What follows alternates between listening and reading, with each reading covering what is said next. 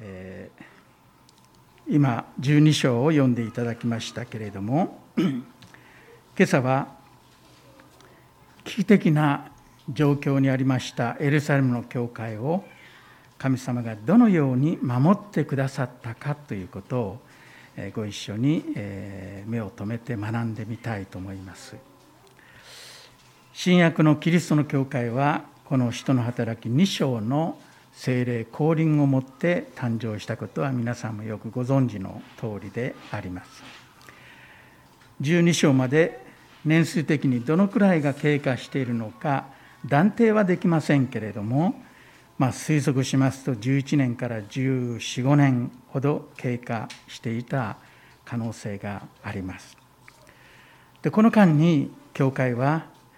驚くほど成長いたしまして各地に広がってまいりました。そしてその教会の成長はいつも苦難だとかあるいは迫害というものを伴うものでありました。そして12章でエルサレムの教会は最も大きな危機に直面していると言ってよろしいと思います。先週見ましたようにヘロデオが使徒ヤコブを捕らえて殺害したのです。そしてさらに使徒ペテロを逮捕して、あと数日後に水越の祭りが終われば、ペテロも殺害する、その心づもりをしていたわけです。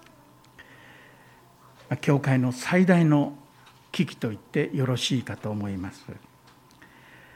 この危機の中で教会はどうしたのか。先週5節を読みましたがこうしてペテロは牢に閉じ込められていたが教会は彼のために熱心な祈りを神に捧げていたとこう書いてあります。危機の中で教会が集中していたことはこのことでした。また集中していたということとともにもうこれ以外なすすべはなかったと言ってもよろしいと思いますそして今日の6節以降の御言葉は教会のこのような危機とあるいは教会の祈りに対して神様がどのように応えてくださったのかということを教えております。まあ、日本語には絶対絶命という言葉があります。えー、絶対絶命っていうのは小学生わかるかな？わからないかもしれませんけれども、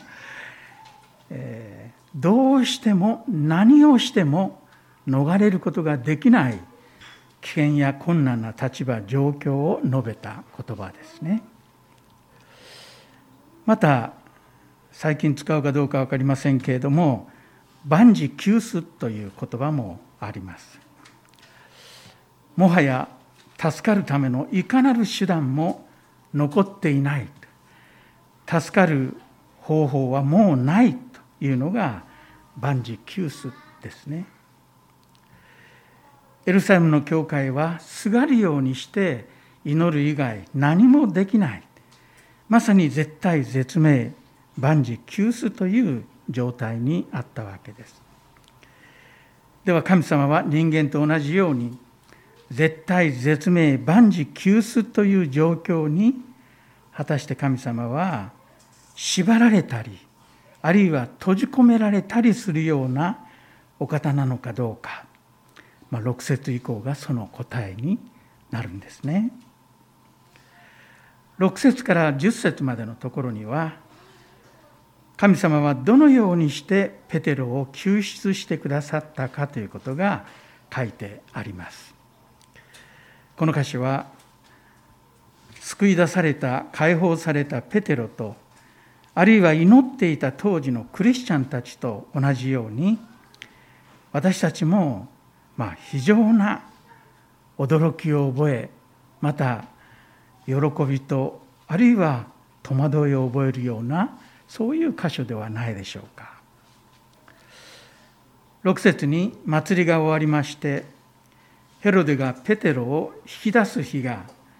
翌日に迫っていたその前の夜のことが書いてあります。神の救出を一生懸命祈りながらも教会の方々もまたペテロ自身でさえもおそらく最悪の事態を覚悟していたであろうといたに違いないと思われます人間的には解放される可能性が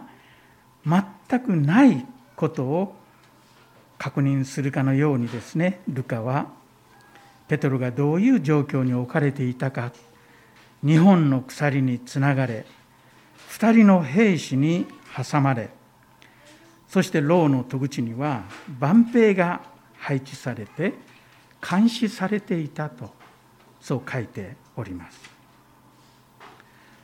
しかしその夜突然牢の中が光に照らされたように明るくなりました。主の使いが現れたのです。そしてその見つかいは眠っていたペテロを起こし急いで立ち上げなさいと言います。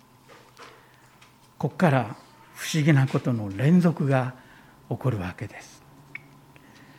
ペテロの手から鎖が一人でに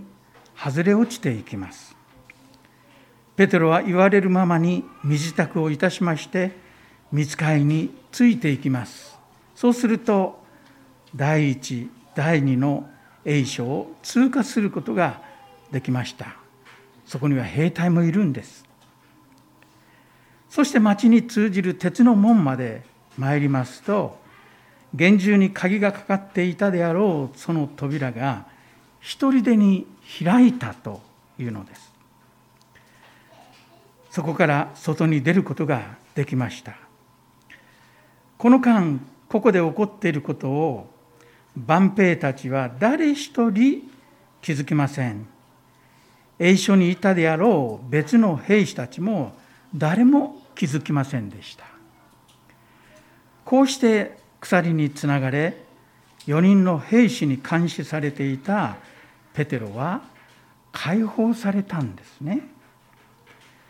夜の静寂の中で静かな中で何の騒ぎもなく起こったペテロ救出劇です。でこの救出劇の主役はここを読んでみれば分かりますように主の使いすなわち見つかいです。使徒の働きには日本語訳として訳としてですけれども主の使いという言葉が4回出てまいります。そのうちの2回はこの12章に7節とそして23節に出てまいります。また「見つかい」という言葉は日本語訳として人の働きに23回出てきますけれどもそのうち12章には7回出てきますね。聖書は主の使いあるいは見つかい同じことですけれども、まあ、英語ではエンジェルというふうにこう言います。天使ですね。そういった主の使い見つかいと呼ばれるものが存在しているということを聖書ははっきりと教えています。見つかいは神様が神の奉仕のためにまた神のご計画に使えるためにそして神の民を守り導くために特別に創造された霊的な存在であります。私たちは聖書が語っている通りに文字通り見つかいの存在を固く信じております。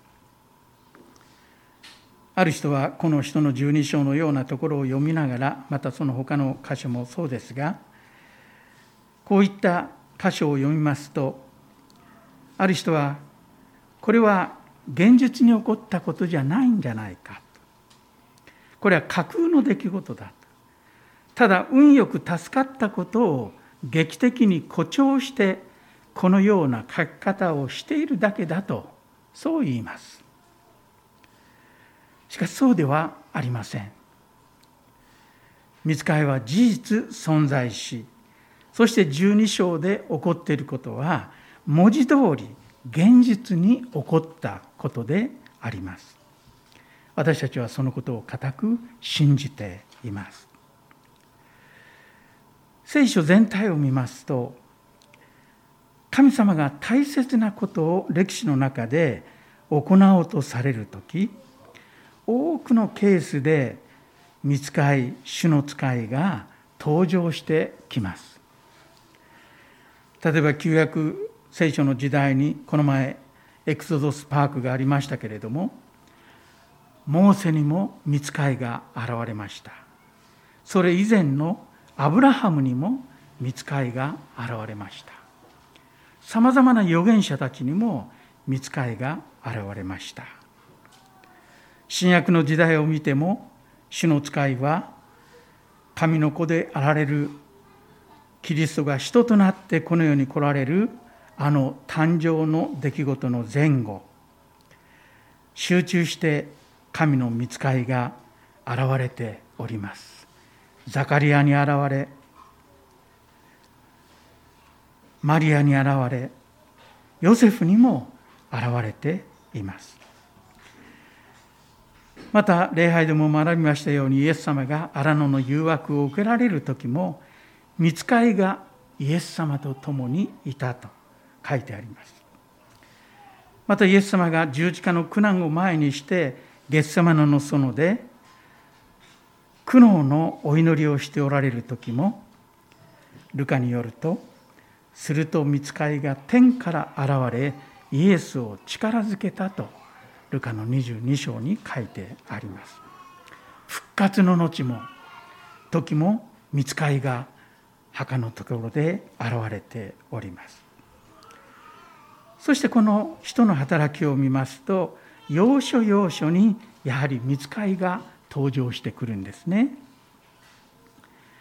教会の弾圧が始まりペテロとヨハネが最初の迫害によって捕らえられ留置されたことが5章にありますけれどもそこで何と書いてあるかというと「ところが夜主の使いが牢の戸を開け彼らを連れ出した」と5章の19節に書いてありま。た伝道の進展を見つかいは導いてくださいました。ピリポに散らされ教会が散らされた後主の使いが現れて立って南へ行きエルサレムからガザに下る道に出なさいと言ってエチオピアの宦官に出会わせてくださいましたそして最近見ましたけれども人の働き10章においてカイサリアのコルネリウスに神の使いが現れてペテロを招きなさいとこう告げたんですね。その結果ペテロと会いそして不思議な出来事が起こり違法人宣教の堅固な土台が据えられたのであります。このように見つかい主の使い神の使いは神の目的に使えるために神様が作られた存在です。そしてその見つかいの務めの一つは神の子供たちを守り保護しそして導くことであります。現代でも同じように主の見つかいによって私たちを神様は守ってくださっています。目には見えませんけれどもある時には可視的な状況の中で見つかいが自らの存在を表して目に見えて私たちが守られているということを明らかにする場合があるんですね。そういったことについての書籍はいろんなところにあります。ですから今は目には見えませんけれども主の使いは今ここにも私たちと共にいてくれるのであります。12章で神様は絶対絶命の教会を見つかいを使わすことによって守ってくださいました。とは言ってもですねどの時代にも見つかりの働きは私たち人間には本当に不思議で信じられないようなものです。9節を見ますと牢屋から助け出されようとしているその当のペテロ自身でさえ起こっていることが見つかりのことがよくわからなかったことが書いてあります。9節に彼には見つかりがしていることが現実とは思えず幻を見ているのだと思っていたと書いてあります。ペテロ自身でさえそうだったというんですね。そして解放されて初めてその事態を飲み込むことができたんですね。11節です。解放されてからその時ペテロは我に返っていった。今本当のことが分かった。主が見つかりを使わしてヘロドの手からまたユダヤの神の民のすべての目論みから私を救い出してくださったのだ。助かってからあああれは神様が見つかりを使わして私を助けてくださったんだということが分かったと言うんですねその時は分からなかったのですこのように見つかりによる救出は今でもにわかに信じられないような何か狐につままれるような感じがいたします。でもそれは現実に起こっているんだということを聖書は教えるんですね。当のペテロもそうだったということです。ではペテロのために祈っていた人々はどうだったでしょうか？祈っていたエルサレムの教会の人たちはどうだったかというと、まあ、助かったペテロはですねすぐにマルコの母の家に行きます。そこにみんな集まっているということが分かっていたんですね。こういった家の教会がエルサレムにはいくつもあったんだろうと思います。多くの人がマルコの家にも集まって祈っておりました解放されたペテロはそこに急いで行きますそしてドアをノックしますとロデという召使いの女性が出てきたと書いてありますね扉を開ける前に「どなたですか?」とか「ペテルだ」とかいろんな言葉のやり取りがあったんだろうと思いますけれどもペテロの声です。ペテロの声だということが分かりますと彼女は戸を開けるのも忘れてですねまあ、おそらく飛び上がって喜んだんでしょう。そのまま奥に走って行ってしまうんです。そして奥にいた祈っていた人たちに「ペテロが外にいます」と言うんですね。おそらく興奮して報告したと思います。見つかりの働きや救出は常に大きな喜びをもたらします。人にはできない信じられないことを見つかりはしてくれるからですね。集まっていた人たちはどうでしょうか。15節と16節にはロデの言うことを聞いたクリスチャンたちの反応が書いてありますね。ここは本当に初代教会のユーモアある光景だと思います。そして私たちの愚かさや私たちの不信仰を本当に教えて気づかせるそういった箇所ですね。彼らはロデに何と言ったかというとあなたは木が変になっていると言ったのです祈りながらペテロの救出を祈りながらでもそれは無理だダメだ起こりえないことだと思って彼らは祈っていたことになりますね。あまりにもロデが真剣に言うものだから譲って彼らはそれはペテロの見つかりだペテロ本人じゃないペテロに仕えていた見つかりじゃないかとこう言うんですね。ここを読みながら自分を重ねてですね本当に人間は不信仰な輩だなということを思います。祈りながら信じて祈っていなかったということを示されたことがもう何十回何百回あるかなと私も思います。幼子のような祈りを神様が聞いてくださっている。幼子はそれを信じて祈ってる。でも大人の私たちは幼子よりももっと美辞麗句を交えた麗しい言葉で立派なお祈りをしながらでも信じてない。特には牧師はそうだと。いうようなことをですね幾度もこう経験させられて本当に悔い改めさせられてきたことがあります。ペテロがドアを叩き続けましたので彼らはドアを開けました。するとそこに実物のペテロが立っているではありませんか。彼らのその時の反応をルカはそこにペテロがいたので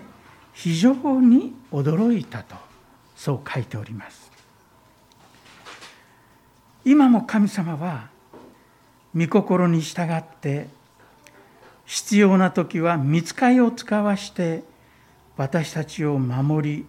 保護し導いてくださっているということを私たちは信じるべきです。信じなければなりませんこれは大きな慰めであり実に心強い真理だということができます神様は初代教会を水替えを使わすことを通してこのようにさまざまな出来事の中で守り導いてくださっているんですね。特に宣教の最前線の戦いのあるところでは神様は今もそのような働きをしてらっしゃることをいろんな宣教の勇者たちの伝記の本を読みますとただそういった証が載っていることがあります。ぜひ大きな働きをした宣教師たちの伝記を読んでいただきたいと思いますね。十二章に書かれていることは遠い過去のことでなくまたおとぎ話でもなく今も私たちにとって身近な現代の事実なんだということを私たちは知らなければならないと思うのですね。こういうわけで6節からまず絶対絶命の教会の危機の時に神様は見つかりによって教会を救ってくださったということが書いてあります。次に主に18節から終わりまでになりますけれどもルカは見つかりのもう一つの務めをここで記録しております。これも大切な見つかりの働きですね、まあ、段落としては18節から23節ということになります。18節と19節を見ますと牢屋からペトロが一夜にして忽然と消えたわけですから関係者たちの事後処理は大変だっただろうと思いますね。大変な騒ぎが起こったことでしょう。起こったことを誰も説明できないのです。ただペテロの鎖が落ちていて彼が消えたということだけは事実そこにある誰も否定できないことでした。大変な戸惑いが起こります。ヘロデは万兵たちの責任を問いそして彼らを残酷にも処刑したと書いてありますね。これがヘロデの性格です。実に無慈悲で聡明さに欠けそして残虐な男でした。そのようなヘロデの性格は他のことにも現れます。20節以降にツロとシドンの地域との何かのトラブルがあったことが書いてあります。そして弱い立場にあったツロとシドンの人たちが和解を申し込んでやってきたわけです。そしてそういった人たちに対して彼が演説をしたことが書いてあります。21節を読みますと定められた日にヘロデは王服をまとって王座につき彼らに向かって演説をした。集まった改宗は神の声だ人間の声ではないと叫び続けた。すると即座に主の使いがヘロデを撃った。ヘロデが神に栄光を期さなかったからである。彼は虫に食われて息絶えたと書いてあります。高ぶる王指導者ヘロデはどうしてこういう形で急死したのでしょうか。2つの理由です。一つは聖書によると主の使いがヘロデを撃ったからだと書いてあります。もう一つの理由はヘロデが小さな虫に食われたということです。そしてこの2つは別々の2つのことではなくて1つのことですから主の使いはヘロデが虫に食われるようにしてヘロデを裁いたということができます。人からは崇められそして恐れられあああの人は神のような力ある王だと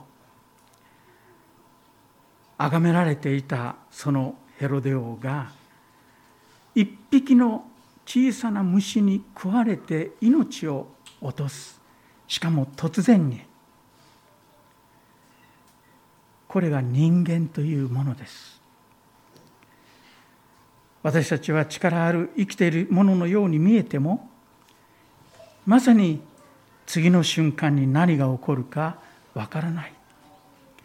踏み潰せば踏み潰すことができるような小さな虫一匹に食われて命を落とすような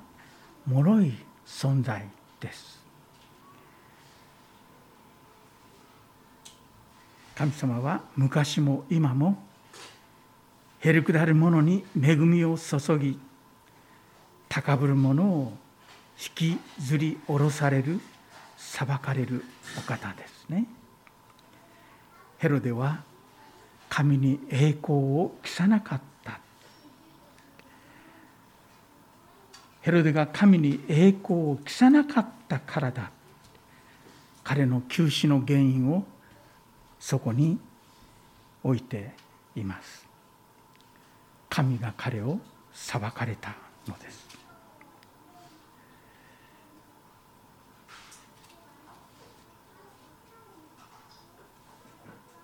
周りの人々が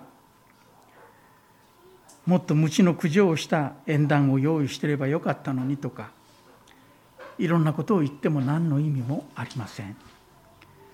神は裁こうとお決めになった時に恐ろしいことですがご自身の正しい裁きを行われるのです。信玄16章18節に「高慢は破滅に先立ち高ぶった霊は挫折に先立つ」と書いてあります。18章12節には「人の心の高慢は破滅に先立ち謙遜は栄誉に先立つと書いてあります。私たちは神の前に文字通り神戸を垂れ神を神として崇め神の栄光のみ求めそして神の栄光に使えるものでなければなりません。ヘロデは神を無視し俺が神様だと言わんばかりに古大なことを言ったのでしょう。聞いてる人たちはあああの人は人じゃない人の声じゃない神の声だと言うほど彼の演説はすごかったんだろうと思います。神様はそのことで彼をお裁きになられましたそしてその神の裁きを代行するのもここによると主の使い見つかいだったということですね。見つかいの2つの働きをこの12章に私たちは見ます。教会を守り救う見つかいの力強い働きと高ぶる者を裁かれる見つかいの恐ろしいほどの厳粛な裁きの力です。今日は絶対絶命万事休すという事態にあってエルサレムの教会を神様は見つかいを使わして救ってくださったことを見ました教会にはさまざまな出来事があります。良いこともいっぱいあります。福音の進展するような喜ばしいこともあります。でも試練もあります。嫌なこともあるでしょう。つまずきもあるでしょう。そして迫害もあります。そういうものがさまざまなものがあったとしてもしかし神様は2章で誕生したキリストの教会を12章まで守り導き福音のために用いそして教会自身が自ら福音の恵みに預かるようにして導いてくださったのです。そのことをまとめてルカは24節に神の言葉はますます盛んになり広まっていったとそう書いております。現代の私たちもさまざまな出来事を経験しながらその都度神の守りをいただき神様の道からを拝しそして神の言葉がいよいよ盛んになり広まっていくということを見せていただきたいものだと思います。神様はそうしてくださるお方であることを覚えてこのお方により頼んでまいりたいとそう願います。お祈りします。